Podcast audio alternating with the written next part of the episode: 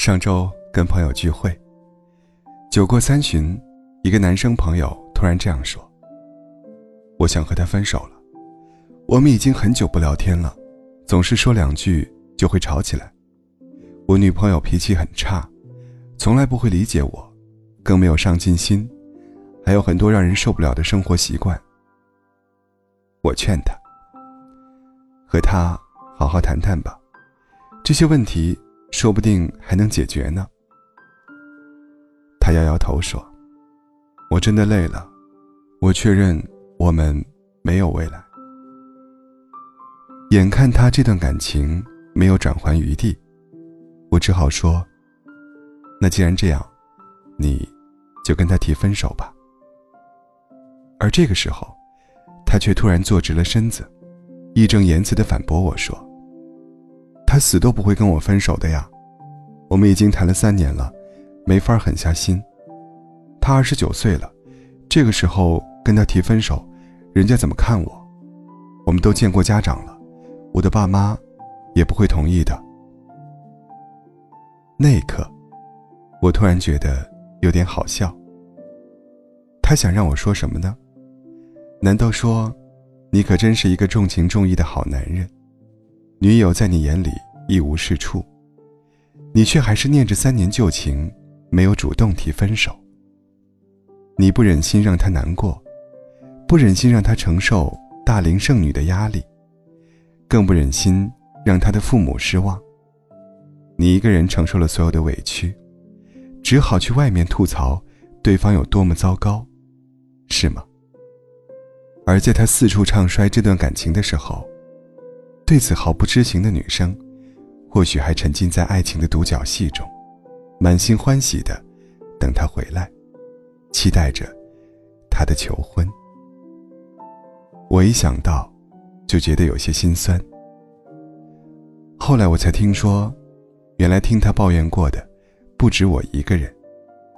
周围的朋友，几乎都听他说过这个不堪的女友。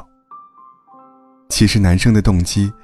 我再清楚不过了，他只是想要给自己找一个台阶罢了。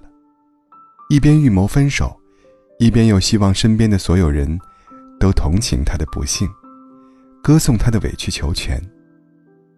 他在用冷暴力等待对方发现，最终主动提出分手，而他从头到尾都是一个好人。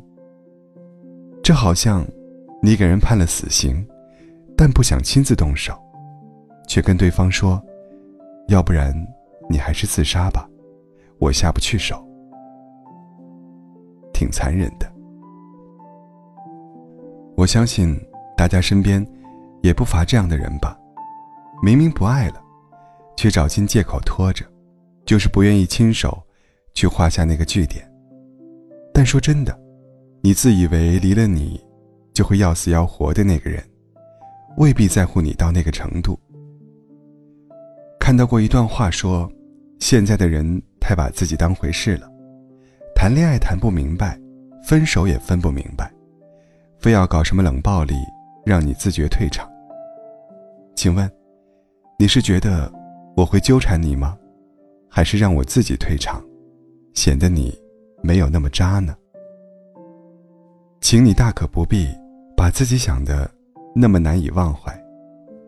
我也没有你想象中那么不堪一击。你直接告诉我你不喜欢我了，比你不回微信、不接电话，态度冷漠、借口烂掉，善良一百倍。其实，在这个时代，没有人非要用一段感情来绑架另外一个人的一生。一段感情结束的时候，我们害怕的。从来都不是告别，而是自作聪明的不告而别。有一部电影《谁先爱上他的》，在影片当中，女主角刘三连遭遇了婚姻危机。面对丈夫的冷漠，她想尽办法讨好，甚至哭着祈求：“你说我哪里不够好？我可以改的，我可以学。”但是，丈夫没有回头。他在诊断出癌症之后，果断离开了家，抛下了妻子和儿子，和自己真心爱的人度过了最后的一段时光。可怜这个妻子，就连丈夫的最后一面都没有见到，她崩溃了，在心理医生面前泣不成声。她说：“这一切难道都是假的吗？难道就没有一点点爱吗？一点点也没有吗？”儿子出生的时候，他把自己拥在怀里。那个时候的感激是假的吗？纪念日的时候，他给自己准备了礼物。那个时候的用心是假的吗？求婚的时候，他单膝跪地哭着说：“嫁给我。”那个时候的爱情也是假的吗？甚至告白的时候，他的心动和欣喜都是假的吗？从得知丈夫另有所爱，不告而别的那一刻开始，她不断翻找过去的回忆。时光，从最后的那句晚安，倒回到最初的那个拥抱，一点一滴，全都是假的吗？而所有的质问，因为丈夫的离世，再无答案。知道吗？感情当中的不诚实和冷暴力，就如黑洞一般。会吸走所有美好，它甚至会让那些明媚的、真挚的过去，也失去颜色，变得一文不值。你看，真诚告别的意义就是如此，至少，让我知道，你是从哪一刻开始不爱我了，至少，让我回忆里还有真诚的部分。主动提分手，不也是一种担当吗？这样，才能不再互相耽误，也停止彼此消耗。还记得宋丹丹提起自己的一段婚姻时，曾经坦然地说：“离婚是我提出来的，是因为我有了十年里面唯一一次的婚外情。我当时太孤单了，太需要爱了。然后我非常迅速的和一个人恋爱了，第三天，我就给英达打了电话。”我说我有外遇了，我们离婚吧。他说好。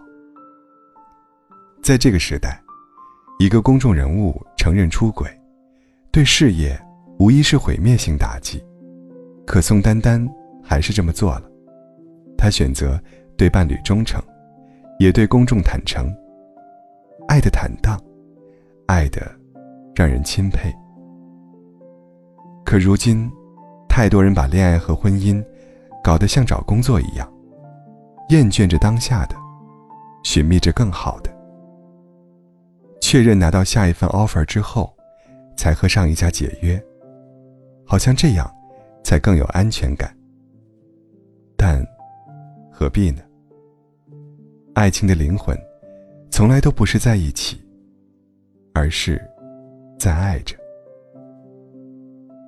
如果你觉得不爱了，千万别拖着，因为这才是对彼此爱情最后和最好的尊重。